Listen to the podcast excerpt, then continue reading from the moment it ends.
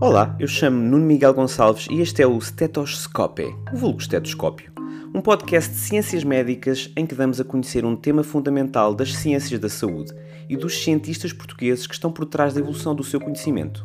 Queremos também mostrar a pessoa por trás do seu trabalho enquanto cientista. Hoje o tema é experimentação animal ou investigação animal, investigação que recorre a modelos animais não humanos e vertebrados. A entrevista foi levada a cabo com Ana Olsen e Nuno Franco, ambos investigadores na área da experimentação animal do laboratório Animal Science no Instituto de Investigação e Inovação em Saúde, I3S da Universidade do Porto. Vão-nos explicar o que é isto da utilização de animais modelo em experiências biomédicas e porque é que ainda é necessária. Mas antes, um pouco de história.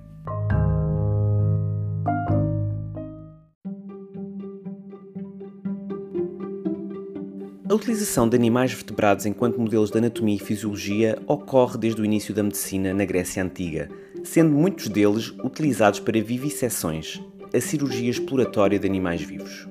Praxágoras e Aristóteles foram alguns dos médicos que fizeram uso da vivisseção, mas ninguém mais do que Galeno de Pérgamo, um médico e filósofo romano de origem grega que desenvolveu técnicas de disseção e vivisseção de animais e nos quais baseou os seus tratados em medicina, que se mantiveram canónicos até à Renascença. Contudo, durante a Idade Média, a experimentação animal e científica no geral para estudos fisiológicos caiu em desuso. Só durante o Renascimento isto veio a mudar, na Flandres com Vesálios e o surgimento da anatomia comparativa em que o anatomista observou que muitas das estruturas presentes em animais não se encontravam presentes em humanos, levando-o a descrever as diferenças entre os mesmos. A revolução médica no início do século XX fez mudar o paradigma para um maior foco no conhecimento da patologia e progressão da doença, com um manifesto aumento de confiança nos cientistas e médicos. A Revolução Francesa permitiu o estabelecimento da Académie Royale de Médecine, um ambiente académico onde a ciência era totalmente incorporada na medicina. Experiências com animais eram feitas consoante problemas clínicos pré-existentes, com o objetivo de desenvolver novas terapêuticas. A validação de animais em experiências científicas intensificou-se com os trabalhos de Louis Pasteur e Robert Koch, dos quais surgiram a teoria das doenças infecciosas e que estas eram causadas por micróbios patogénicos e não por causas internas ou etéreas, largamente comprovadas em modelos animais. Desta teoria surgiu a investigação também de Joseph Lister sobre a importância da lavagem das mãos e esterilização dos instrumentos antes de procedimentos cirúrgicos para a eliminação de agentes patogénicos, procedimentos que anteriormente eram considerados risíveis por toda a comunidade médica. Pasteur continuou seu trabalho com experimentação animal para definir princípios básicos de infecção, técnicas antisséticas e produtos desinfetantes. Estabeleceu também o que agora são chamados de Humane Endpoints, em que os animais não são deixados morrer quando infectados terminalmente e são eutanasiados dias antes do que era comum.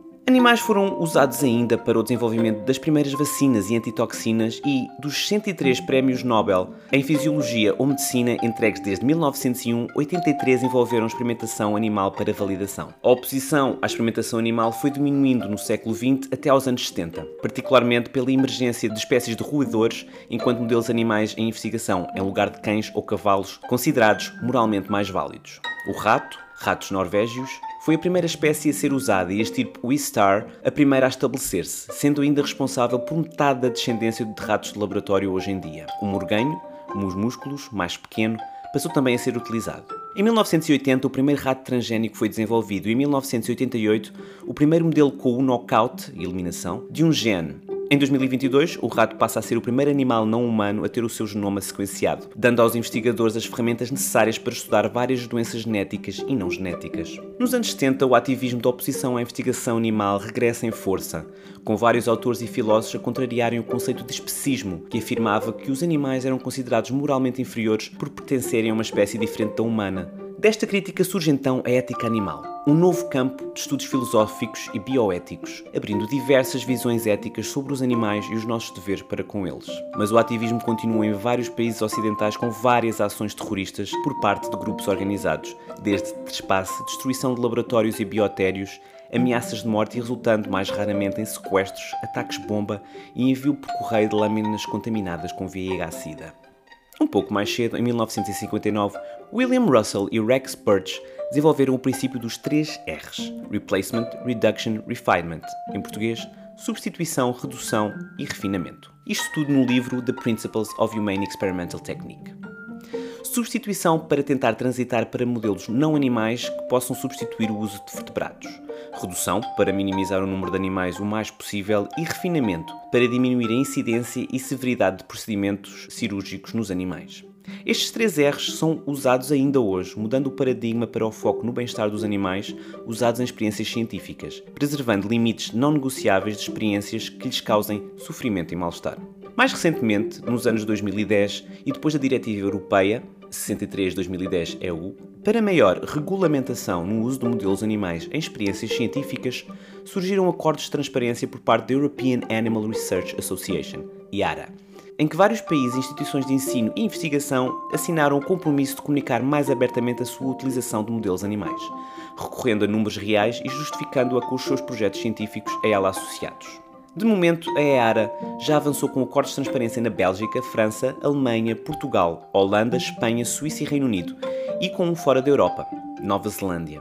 Em Portugal, por exemplo, foram comunicados, em 2020, um total de 65.966 procedimentos, utilizando animais modelo vertebrados, comparando com 761.012 em Espanha e 3.056.243 no Reino Unido.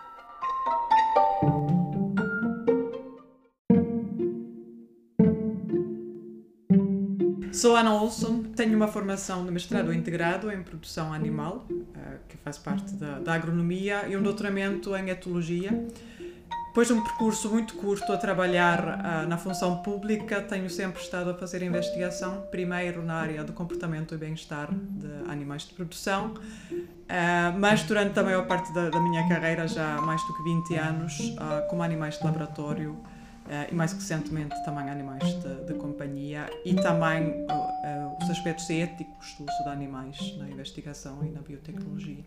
Eu chamo-me Nuno Henrique Franco, eu começo a minha carreira como professor, a minha formação inicial é como professor de Biologia. E depois, num, num, num, segundo, num segundo curso de Biologia, no ramo animal, vim, vim fazer um estágio ao anterior IBMC, que agora está integrado no I3S, e o estágio foi feito no grupo da doutora Ana Olsen aqui na, eh, no grupo de Ciências de Animais Laboratório, e tem sido a área onde eu tenho feito investigação, sobretudo centrada em, no bem-estar de, de, animais de laboratório. Porquê a ciência? Porque a ciência, um, uh, o meu breve percurso pela função pública me indicou o caminho para fazer investigação. Portanto, eu estava a trabalhar uh, no Ministério da, da Agricultura, na Suécia, e na minha função, estava a redigir relatórios para os quais os cientistas estavam a contribuir resultados e eu, uh, que tinha feito o estágio, o, meu projeto de mestrado integrado na investigação e tinha gostado, senti claramente que eu, em vez de ser aquela que estava a receber os resultados, gostaria de ser aquela que se podia aprofundar nos assuntos e depois produzir as respostas para, para os tais relatórios. A, a, ciência, não, não vou dizer que veio por acaso, mas veio quase como uma sequência lógica de um, de um percurso anterior. Eu basicamente eu começo o secundário como aquele aluno típico que não tem assim grande interesse por, por quase nada, absolutamente nada a não ser biologia. E então o meu professor de biologia torna-se uma grande referência, para além de ser uma pessoa que me parecia saber muito sobre, sobre assuntos que, que me interessavam, era, tinha pela, pelo seu próprio perfil, a sua própria postura, a atitude, era uma pessoa que eu, que eu admirava e gostava e ficava, pá, por que não, por que não uh, ser professor de Biologia? Eu fui sempre impulsionado pela vontade de sempre de querer saber mais. E então acabo o curso, começo, começo como professor e não me chegava aquilo que eu sabia na altura. Não sei se era síndrome de impostor, ou, se, ou simplesmente era vontade de querer saber mais, então por isso é que me inscrevi numa, numa segunda licenciatura, na altura ainda eram, eram cumpridos. E eu, e eu chego ao fim e faço o estágio com a doutora Ana, que me dá a oportunidade de perguntar se eu quero fazer um doutoramento. Porque não? É mais uma oportunidade de explorar uma área que eu gosto e de saber mais. E acho que tem sido esse sempre o. Um, o ímpeto tem sido, tem sido sempre essa motivação. Como começaram a desenvolver trabalho nesta área de investigação animal?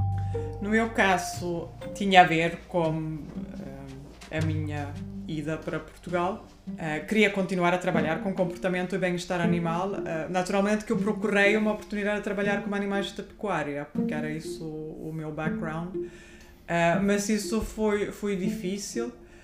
Na, mesma, na mesma altura, tinha acabado de ser criado há relativamente pouco tempo, há uns dois ou três anos, o, o IBMC, o Instituto de Biologia Molecular e Celular, que na altura era dirigido pelo professor Alessandro Quintanilha, um, e eu falei com ele uh, e, e uh, sobre o, o, meu interesse e ele, por algum motivo, foi suficientemente maluco, suficientemente... Presciente. Uh, não sei. achou que, achou que, que eu podia tentar fazer algum trabalho sobre, sobre animais de laboratório, área de bem-estar e, e ética absolutamente a coisa que não deves fazer. Não deves ir fazer um post-doc sobre uma coisa que não conheces, num sítio onde ninguém conhece nada sobre, sobre o assunto. Isso é, é contra as regras todas, mas foi o que fiz. eu já aludi um bocado. Eu, eu, quando chego, já está a Ana, uh, tinha acabado, mais ou menos acabado, de constituir o grupo. Era um grupo pequeno. Um, tá, e tinha bastantes alunos está mesmo a começar, ou seja, nota-se aquele entusiasmo de um pequeno grupo de investigação onde tens um, o investigador principal que é, que é jovem, tens, uh, tens muitos alunos jovens e depois calhou todos, todos conseguirmos prosseguir os estudos para, para doutoramento, era um, ambiente, uh, era um ambiente espetacular e crescemos todos a tentarmos descobrir o que era, o que era estas ciências de animais de laboratório, que era uma área que não existia propriamente uh, em Portugal e pelo menos não tão desenvolvida como, como hoje. E é, e é uma área que é, que é apaixonante porque é multidisciplinar, ou seja, inclui a ética, a filosofia, a ciência, a biologia, a zoologia, a etologia, que é o comportamento, que é o estudo do comportamento animal, uh, muitos aspectos sociológicos e inclusive eu fiz bastante trabalho com com isso, porque uma parte importante são os investigadores, é tão importante estudar os, animais como que são utilizados como os animais que os, que os utilizam, não é? Portanto, esta multidisciplinaridade é, é desafiante, e é, mas também é motivadora, porque num dia podemos estar a estudar uma coisa e no outro uh, um assunto completamente diferente, mas dentro mais ou menos do mesmo, do mesmo âmbito e para o mesmo objetivo final. Quais os vossos últimos contributos científicos para a investigação animal? Uh, no meu caso, uh, a minha paixão científica maior ou de investigação neste momento está à volta de, de, da questão de mortalidade perinatal na reprodução de morganos de laboratório, que parece uma coisa muito específica, é assim que a ciência é. Uh, é um problema que temos na reprodução dos, dos, animais de laboratório para fazer experiências com animais. É obviamente preciso criar animais e esta criação deve ser bem sucedida, devem nascer uh, crias e essas crias devem sobreviver e poderem ser desmamados e poderem depois ir para, uh, para serem usados na, na experimentação. Uh, curiosamente, há grandes problemas como com mortalidade, perde-se frequentemente ninhadas um, e temos trabalhado durante muitos anos e temos feito algumas, uh, alguns progressos interessantes nos, nos, últimos anos. Temos identificado fatores de risco, por um lado, uh, e temos, por outro lado, percebido, não está bem quantificado as pessoas que, os biotérios que produzem animais, não têm bem a noção da mortalidade que têm nós temos percebido que os dados padrão que se recebe das, das empresas que vendem animais uh, não correspondem aos dados que nós recolhemos depois no, no terreno, nos diversos biotérios. Uh, e também temos percebido que a mortalidade acontece muito cedo, portanto, acontece entre o, o nascimento e a primeira inspeção daquela gaiola no dia seguinte. E, portanto, aí é que escapa muitas vezes o olhar do, do técnico que está a trabalhar no, no biotério. E tu, Nuno? Uma das coisas que, que, que sempre me interrogou foi porque que em estudos de infecção não se olhava para a temperatura dos animais. Porquê? Porque se nós temos uma virose, uma infecção qualquer, a primeira coisa que as nossas mães nos, fa nos fazem é, é pôr-nos um termómetro debaixo do braço e ver a nossa temperatura. É um indicador da severidade do nosso estado. E, eh, e a questão é, será que nos animais não acontece? Não acontece assim? De facto acontece.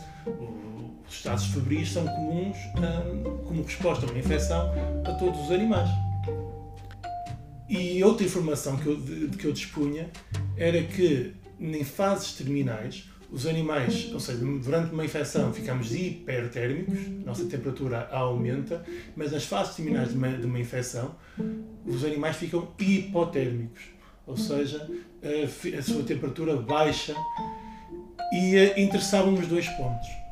O, a hipertermia como indicador de severidade da infecção e a hipotermia como indicador de uma fase terminal que nos permitisse eutanasiar o animal um, antes de ele atingir uma fase mesmo terminal, letal, comatosa ou mesmo a morte espontânea, que é algo que, inclusive do ponto de vista legal, está muito restrita.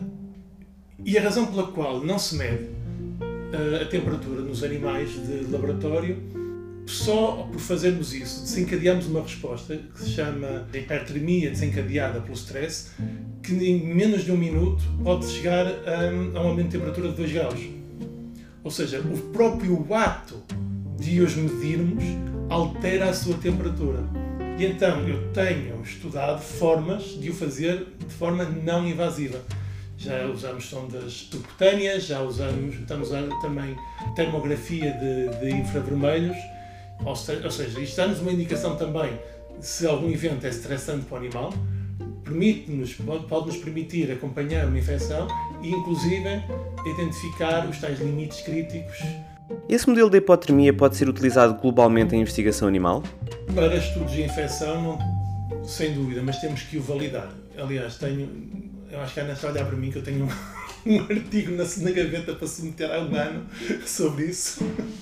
Já fizemos o estudo, já fizemos, já obtivemos os dados e, eh, e, e, e são, são promissores da utilização exatamente da hipotermia como, como indicador, eh, como bom proxy para indicar morte, que nos permitiria eutanasiar os animais 24, 48 horas antes, que pode, dois dias de sofrimento é muita coisa, se conseguirmos evitá-lo. Portanto, nesse, nesse caso acho que tem aplicação, mas, tem, mas carece de maior validação. E perdeste a chave da gaveta? Não, tenho muitas gavetas. Qual o papel das colaborações científicas no vosso processo? Eh, as colaborações são absolutamente essenciais. Eh, como é óbvio para mim foram quando comecei a trabalhar no IBMC, sem ter colegas que, que me podiam que podiam ser sequer ser parceiros da discussão muitas vezes e, e, e, claramente não me podiam guiar portanto para mim eu precisava de encontrar alguém uh, que era mais experiente do, do, que eu portanto aí não era só colaboração como também alguma mentoria. Precisava de encontrar alguém que me podia ajudar podia guiar um bocadinho para para me ajudar a evitar fazer alguns erros, erros muito graves, fiz, mesmo, fiz muitos na mesma, mas uh, estou em crer que, que evitei alguns. E, e, eu tenho mantido esta visão, portanto, acho que mesmo que nós agora temos um grupo de investigação e, e as pessoas que agora trabalham aqui têm colegas com quem podem discutir experiências, com podem discutir resultados, como nós, aliás, passámos, não sei, duas, duas horas e tal ontem de, de discutir a experiência eh, de uma outra investigadora do grupo. Eh, mesmo assim, eu acho absolutamente essencial para a ciência que fazemos colaborações internacionais, é essencial para a investigação, para a qualidade e validade da investigação que fazemos e é essencial para o desenvolvimento do cientista. Ciência é uma atividade internacional e quando estás a treinar para ser cientista, que no fundo é o que se faz como aluno de doutoramento, é essencial que aprendas esta parte também da, da profissão, que é, que é colaborar, que é fazer networking, procurar nunca pode estagnar nos métodos. Estamos a, a, a procurar responder a uma pergunta uh, com a metodologia que temos, chega até um certo ponto, temos que procurar outra metodologia, temos que procurar aquelas pessoas que sabem aquela metodologia. Lembram-se de algum episódio mais insólito que tenha ocorrido em algum projeto ou congresso da área? Uh, de, de, eu própria estar envolvida, não. Uh, eu observei um episódio muito, muito curioso, um bocadinho. Não é triste no sentido grave, mas claro, o cara era um bocadinho frustrante, que era o grande especialista em agressão o homem que estabeleceu modelos de agressão, de estudar agressão em, em animais de laboratório, desenvolveu imensa metodologia.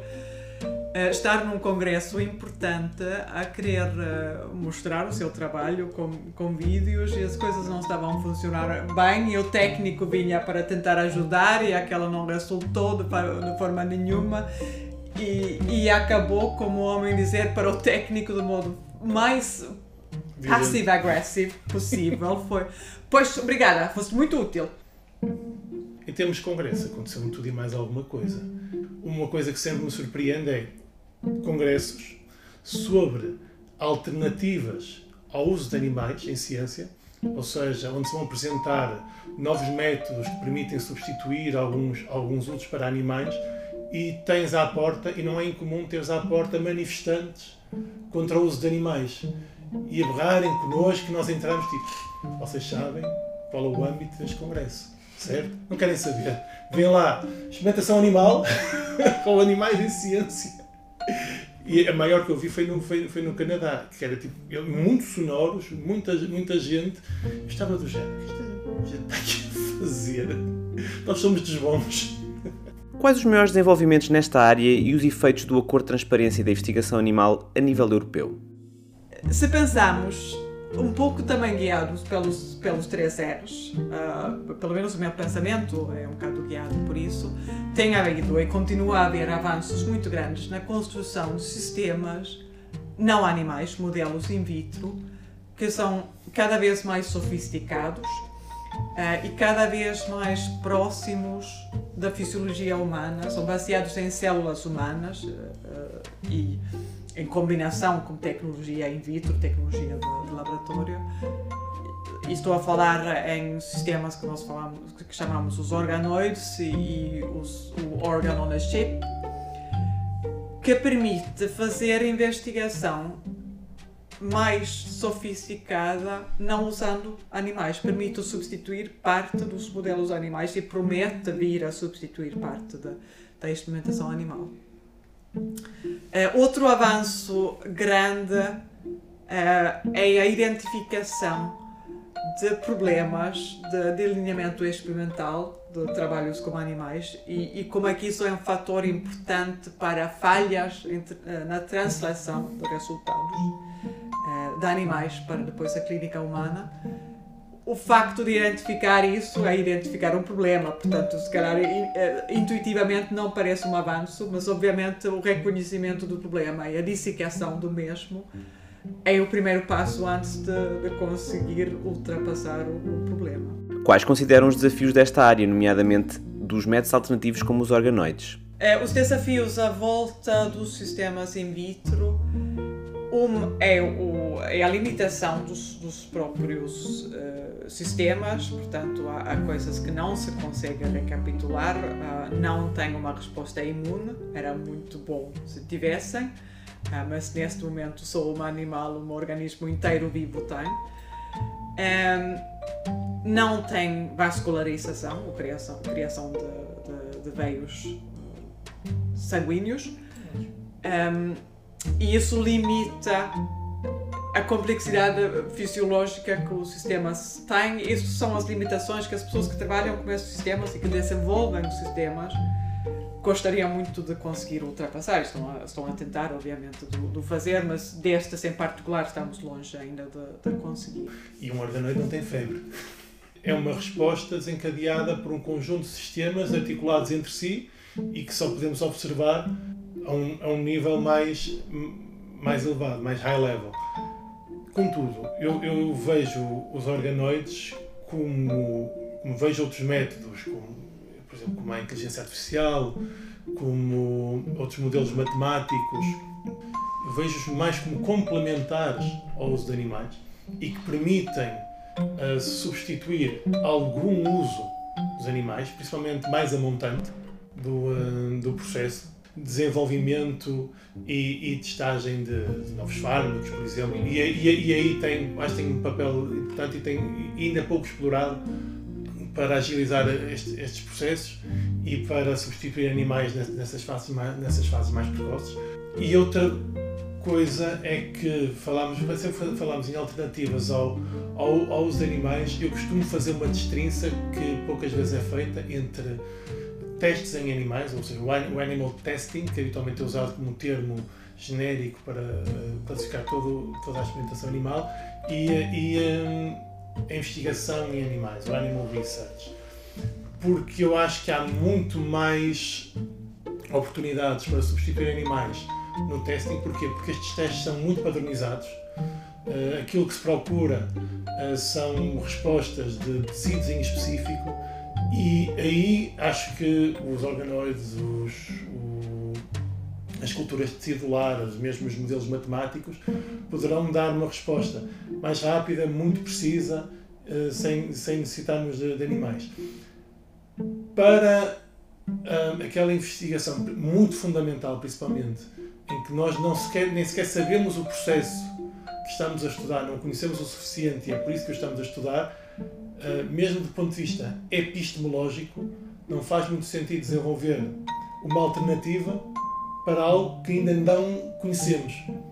Qual acham que é a maior falácia da percepção pública do que é o trabalho de um cientista e da ciência em si? é acharmos que a ciência e a tecnologia vai nos poder resolver os problemas todos que, que temos e que causamos. Uh, não é que não possa, eu, eu tenho grande fé na, na ciência, mas uh, os recursos são sempre limitados e, portanto, nós não temos todos os recursos do mundo para podermos fazer toda a ciência do, do mundo. Qual acham o papel da comunicação da incerteza e do insucesso em ciência? E eu tenho refletido sobre como é mais interessante ouvir um, um futebolista a falar sobre a carreira dele, porque é uma história cheia de sucessos, mas também de falhanços, de, de promessas e a incapacidade de cumprir essas promessas, etc.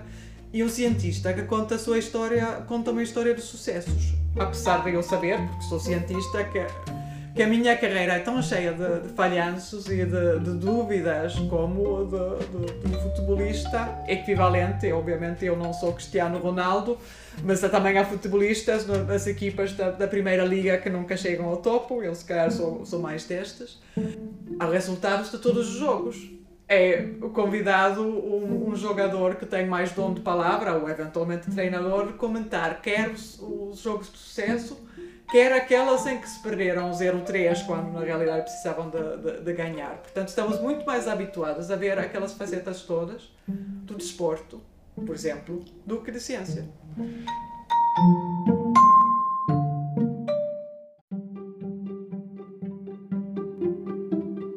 Apesar dos princípios dos 3 R's continuarem vigentes nos dias de hoje, há várias propostas alternativas ou de complementação aos mesmos. Alguns autores defendem a adição de mais princípios, baseados exclusivamente no valor científico da experiência e mantendo os 3 R originais para garantir o bem-estar dos animais. Robustez, registro e comunicação, robustness, registration, reporting, são os novos 3 R avançados para garantir um maior rigor científico na avaliação do design experimental dos estudos feitos recorrendo a animais modelo. Muitos são ainda os desafios, com os dados existentes sobre o bem-estar dos animais usados em experiências científicas serem restritos aos países ocidentais, onde existe regulamentação e proteção dos vários modelos animais. Algo que não acontece em países em desenvolvimento como a Índia e também a China, onde não existem quaisquer dados de utilização, qualquer regulamentação fidedigna e também controle no número de experiências que são outsourced por estes países para países ocidentais. Em relação à substituição de modelos animais por modelos não animais, as alternativas são cada vez mais impactantes. Nomeadamente na neurociência, das áreas mais complexas em estudos comparativos, existem já alternativas viáveis a algumas experiências feitas com animais. É o caso dos organoides, culturas celulares em três dimensões que replicam o funcionamento intra e intercelular de um tipo de tecido específico de células. No caso do cérebro, podem replicar zonas do mesmo e ajudar na investigação fundamental de células específicas. Já os modelos computacionais permitem a geração de novas ideias e hipóteses a serem testadas, e alguns já conseguem prever resultados de testes mais simples.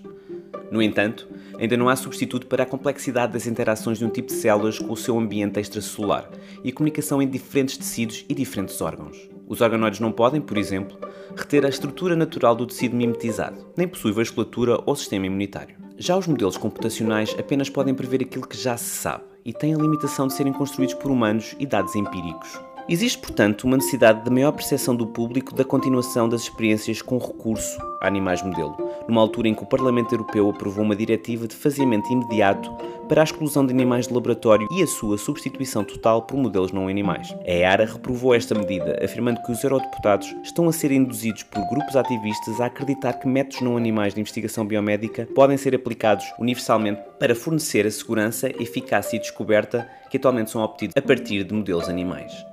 A associação afirma ainda que a utilidade de alguns métodos não animais é limitada e não servem como alternativas adequadas para grandes áreas de investigação e desenvolvimento. O trabalho com o público de comunicação e transparência da experimentação animal continua então a ser mais necessário que nunca. Enquanto que 89% da comunidade científica apoia a experimentação animal, apenas 47% da população em geral concorda, demonstrando que os esforços dos cientistas na comunicação da sua investigação continuam a não alcançar a maioria da esfera pública. Estudos feitos em dois festivais de ciência no Reino Unido concluíram que o engajamento por parte dos cientistas tem efeitos muito positivos. 57% afirmaram não estarem bem informados sobre experimentação animal antes de uma atividade sobre o tópico envolvendo investigadores, contrastando com 81% afirmando-se informados sobre o assunto depois dessa mesma atividade. A percepção da crueldade das experiências científicas usando animais também mudou, passando de 27% para 17% antes e depois da atividade, respectivamente. Isto mostra que existe ainda uma ponte a ser feita entre os cientistas e o público em geral, sendo que este, estando informado, pode ser vital no lobbying da comunidade científica para a continuidade da experimentação animal, enquanto não existem alternativas que a substituam totalmente.